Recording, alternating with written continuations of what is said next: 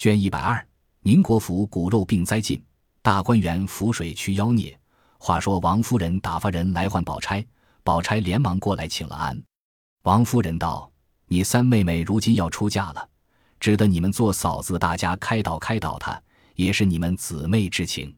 况且她也是个明白孩子，我看你们两个也很合得来。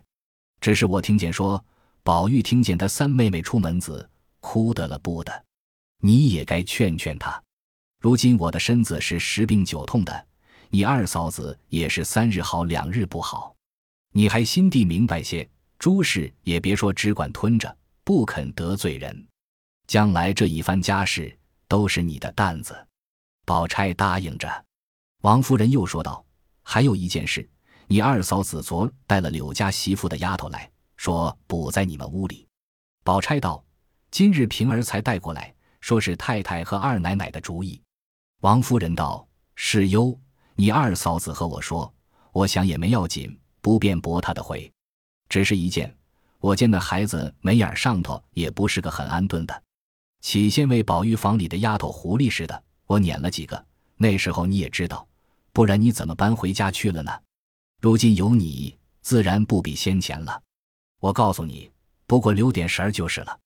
你们屋里。”就是袭人的孩子还可以使得，宝钗答应了，又说了几句话，便过来了。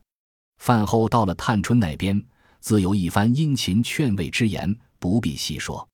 次日，探春将要起身，又来辞宝玉，宝玉自然难割难分。探春便将纲常大体的话说的宝玉时而低头不语，后来转悲作喜，似有醒悟之意。于是，探春放心辞别众人，经上轿登城，水舟路车而去。先前众姊妹们都住在大观园中，后来贾妃薨后，也不休憩。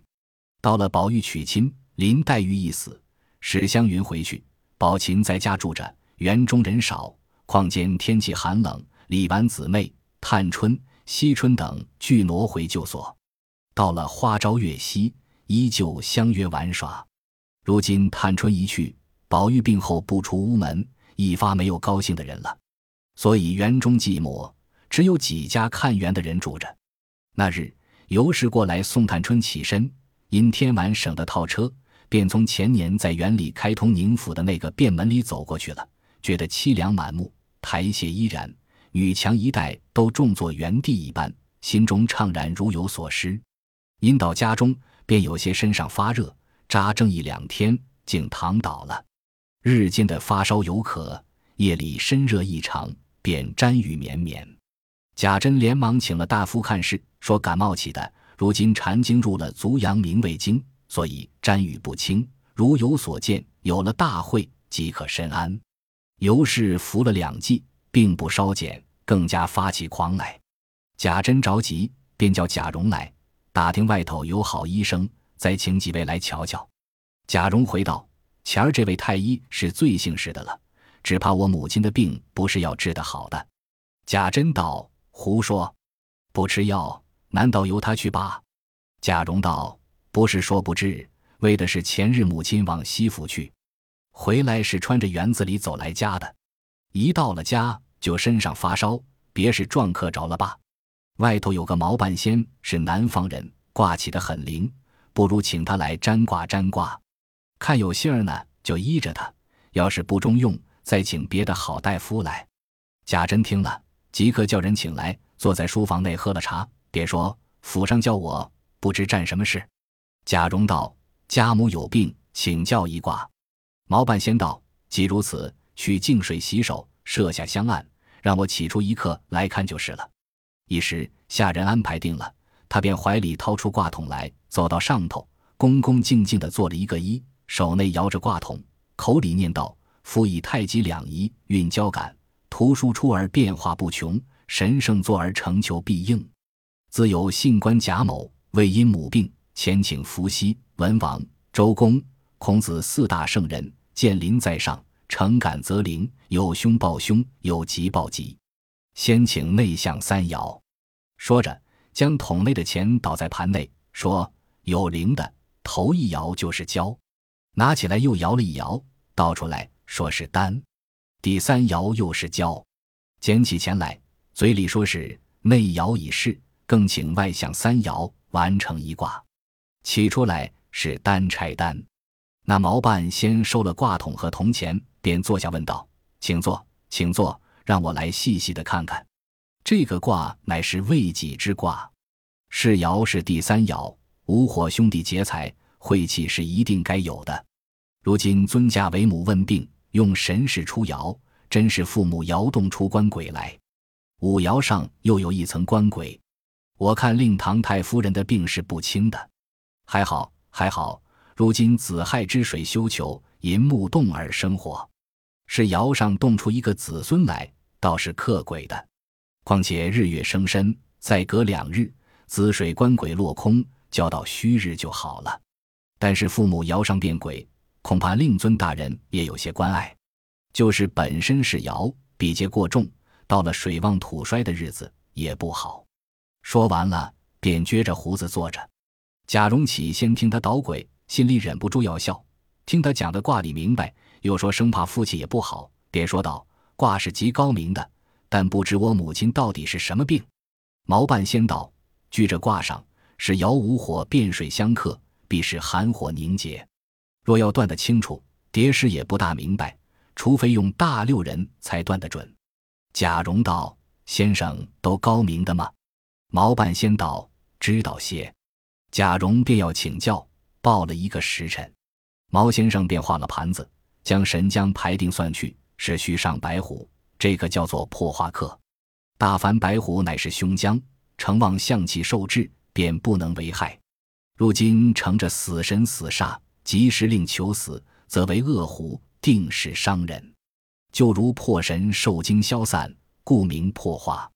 这克相说是人身丧鬼，忧患相仍，病多丧死。宋有幽经，暗巷有日暮虎临，必定是傍晚得病的。向内说，凡战此刻，必定旧宅有伏虎作怪，或有形象。如今尊驾为大人而战，正合着虎在阳幽男，在阴幽女，此刻十分凶险呢。贾蓉没有听完，虎的面上失色道：“先生说的很是，但与那卦又不大相合，到底有妨碍吗？”毛半仙道：“你不用慌。”待我慢慢的再看，低着头又咕哝了一会子，便说：“好了，有救星了。算出寺上有贵神救解，谓之破化魂归，先忧后喜是不妨事的，只要小心些就是了。”贾蓉奉上挂金，送了出去，回禀贾珍，说是母亲的病是在旧宅傍晚得的，未撞着什么伏尸白虎。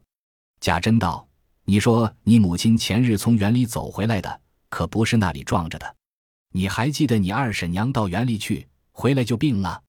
她虽没有见什么，后来那些丫头老婆们都说是山子上一个毛烘烘的东西，眼睛有灯笼大，还会说话，把他二奶奶赶了回来，唬出一场病来。贾蓉道：“怎么不记得？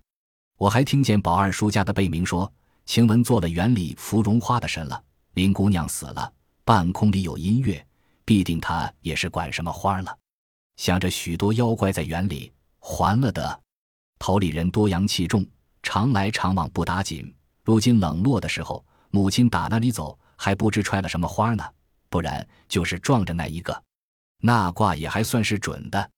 贾珍道：“到底说有妨碍没有呢？”贾蓉道：“据他说，到了虚日就好了，只愿早两天好，或除两天才好。”贾珍道：“这又是什么意思？”贾蓉道：“那先生若是这样准，生怕老爷也有些不自在。”正说着，里头喊说：“奶奶要坐起到那边园里去。”丫头们都按捺不住。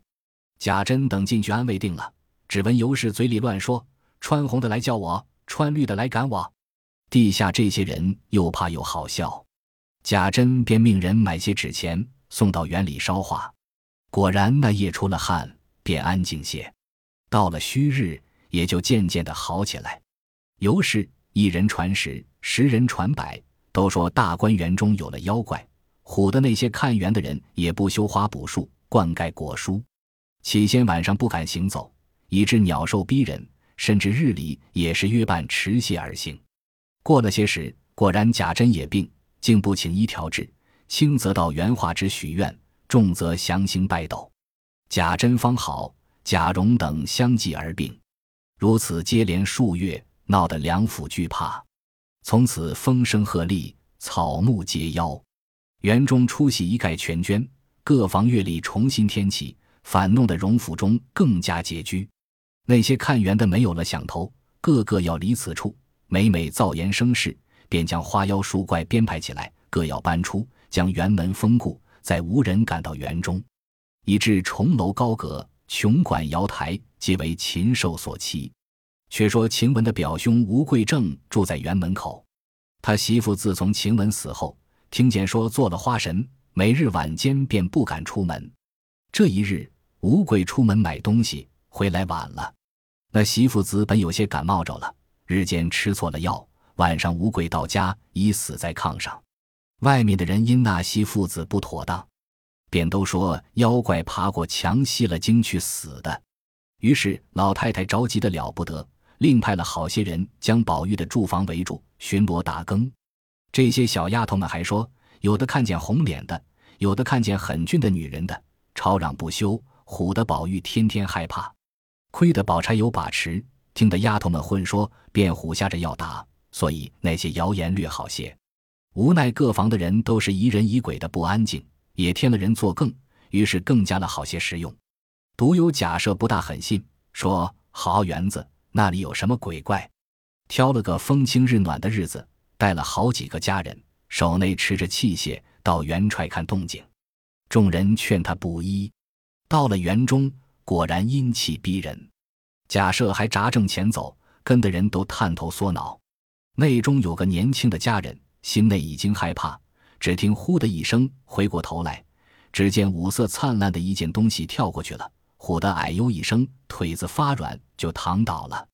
贾赦回身查问，那小子喘吁吁的回道：“亲眼看见一个黄脸红须、绿衣青长一个妖怪，走到树林子后头山窟窿里去了。”贾赦听了。便也有些胆怯，问道：“你们都看见吗？”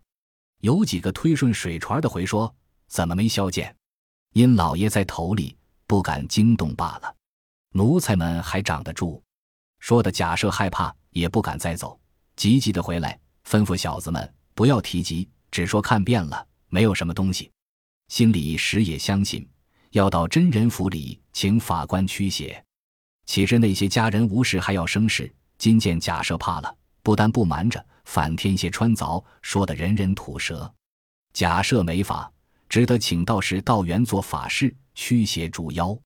择吉日，先在省亲正殿上铺排起坛场，上供三清圣像，旁设二十八宿兵马，赵、温、周四大将，下派三十六天将图像，香花灯烛设满一堂，钟鼓法器排两边，插着五方旗号。道祭司派定四十九位道众的执事，敬了一天的坛；三位法官行香取水币，然后擂起法鼓。法师们俱戴上七星冠，披上九宫八卦的法衣，踏着登云履，手执牙护，便拜表请圣。又念了一天的消灾邪的接福的动元经，以后便出榜照江。榜上大书太乙、混元。上清三净灵宝福禄眼教大法师行文敕令本境诸神到坛听用。那日两府上下爷们仗着法师擒妖，都到园中观看，都说好大法令。忽神遣将的闹起来，不管有多少妖怪也胡跑了。大家都挤到坛前，只见小道士们将旗幡举起，按定五方站住，伺候法师号令。三位法师，一位手提宝剑。拿着法水，一位捧着七星造旗，一位举着桃木打腰鞭，立在坛前。只听法器一停，上头令牌三下，口中念念有词，那五方旗便团团散布。法师下坛，叫本家领着到各处楼阁殿庭、房廊屋舍、山崖水畔，洒了法水，将剑指画了一回，回来连击令牌，将七星旗记起。众道士将旗翻一句。接下打腰鞭往空打了三下，本家众人都到拿住妖怪，争着要看。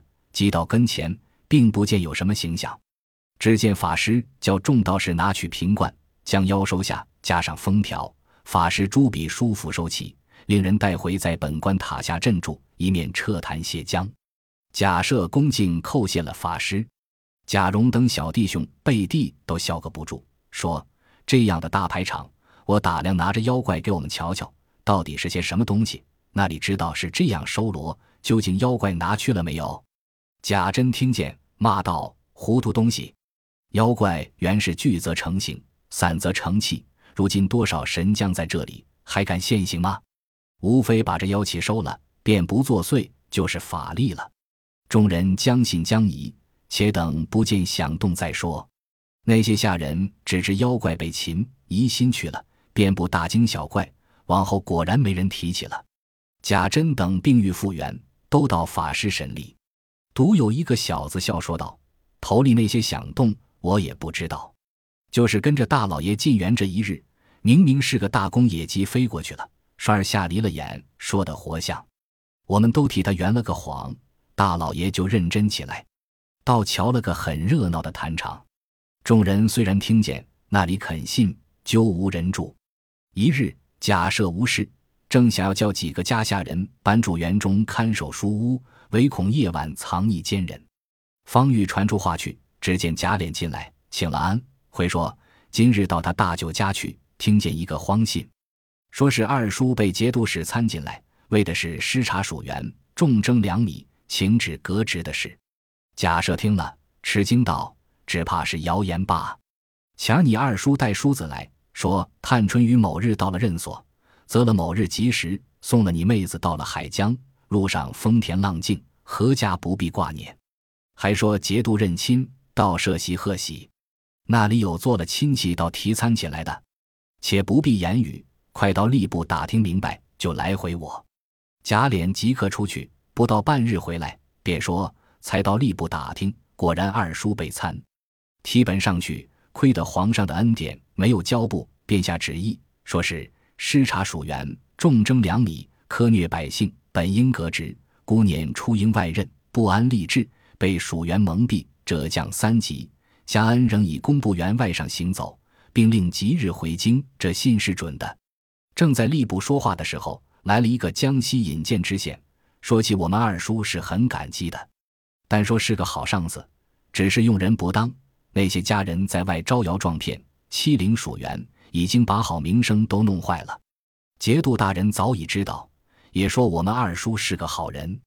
不知怎么样，这回又参了，像是推闹的不好，恐将来弄出大祸，所以借了一件失察的事情参的，倒是避重就轻的意思，也未可知。